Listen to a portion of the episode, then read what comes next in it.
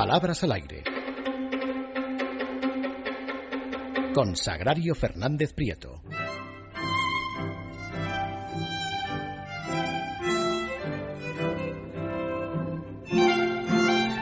Muy buenas noches, doña Sagrario. Muy buenas noches, don César. La veo muy bien. Igualmente. Muchísimas gracias. Pues empezamos. Venga. Una actriz en una entrevista. Yo soy una mujer muy sincera. Yo digo la verdad delante del barquero.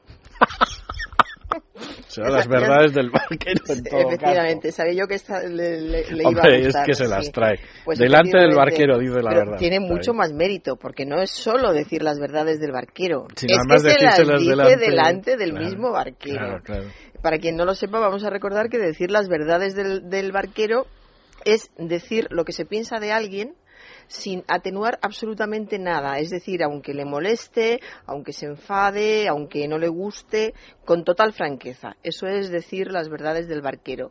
Es muy parecido a cuando se dice, te voy a decir cuatro cosas. Por ejemplo. Sí. Pero casi es peor lo de las verdades del, del barquero. Y así que se es dicen se delante del barquero ya. Sí, sí. bueno, por lo menos ¿Cómo tiene- sería el barquero? tienes un tiempo para huir Sí, sí. hasta que encuentren al barquero. Continúo con eh, una frase que me ha mandado un oyente. Eh, de aquellos lodos vienen estas tempestades. ¡Anda! Fíjese o sea, el conocimiento de... qué unión de frases hechas. Es curioso, pasa como con las frases latinas.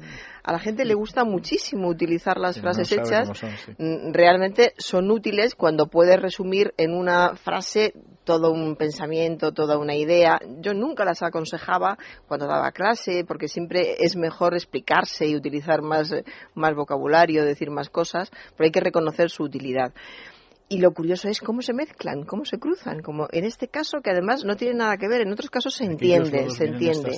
De aquellos lodos vienen estas tempestades, Tempestades es de decir, barro, imagino. de aquellos polvos vienen estos lodos, sería la primera, que es una frase que viene a decir que de, de algo ya pasado, que algo ya pasado es la causa de lo que está sucediendo en el momento actual. Y la otra, quien siembra vientos recoge tempestades, pues que quien hace algo mal sufre las consecuencias que se merece por, por haber hecho algo mal previamente. Y de aquellos lodos vienen estas tempestades, tendríamos que coger al tertuliano que, que lo dijo y que, nos explique a ver cómo, cómo une estas dos frases para que tengan sentido. Ahora voy a comentar dos errores que son muy comunes, que también me ha mandado un, un oyente al que le doy las gracias desde aquí. Y son mm, dos tertulianos. Uno de ellos dice, a Rajoy le gusta el status quo. Es muy habitual la confusión decir status, acabado en ese, Sí. status quo, en vez de lo que se debe decir que es statu quo. quo. Y quo con, con acento sin tilde, pero recayendo el acento en la O. Statu quo, que es el estado de un asunto o de una cuestión en un momento concreto, en un momento Estado en el cual sería la... Estado en el cual sería literalmente. Sí. Y cuando se dice en plural, como suele pasar en latín, no varía, es decir, los statu quo. quo. Sí. Y eh, lo que pasa en este caso yo creo que es que se confunde con la palabra estatus. Estatus en español, la posición social de una persona. Y yo creo que se confunde y, y de ahí el estatus quo. quo. La gente suele decir quo, pero insisto, es statu quo. Y la otra frase es se han promulgado o se van a promulgar, una tertuliana lo decía, se han promulgado o se van a promulgar decretos de ley.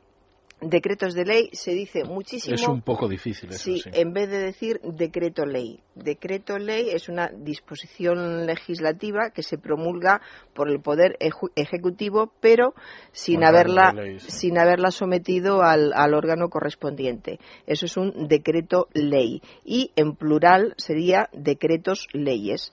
O se han promulgado o se van a promulgar decretos leyes insisto, o decreto ley, no decreto de ley, que lo dice yo creo que prácticamente todo el mundo. Eh, continúo con eh, otra frase de un oyente, presentadora de un programa de televisión.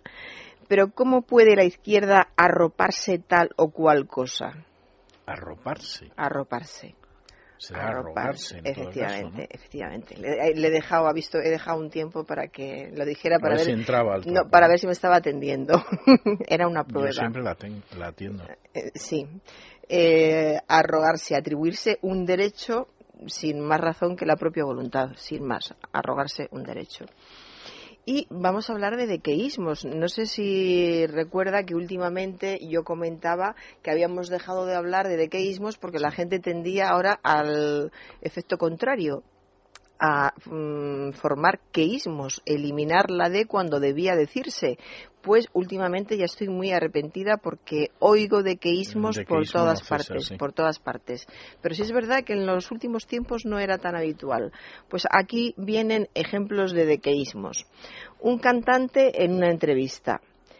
Siempre piensa uno de que lo puede hacer mejor. Primero. Otro. Un invitado a un debate si piensas de que voy a callarme, te equivocas. Uno más, una presentadora.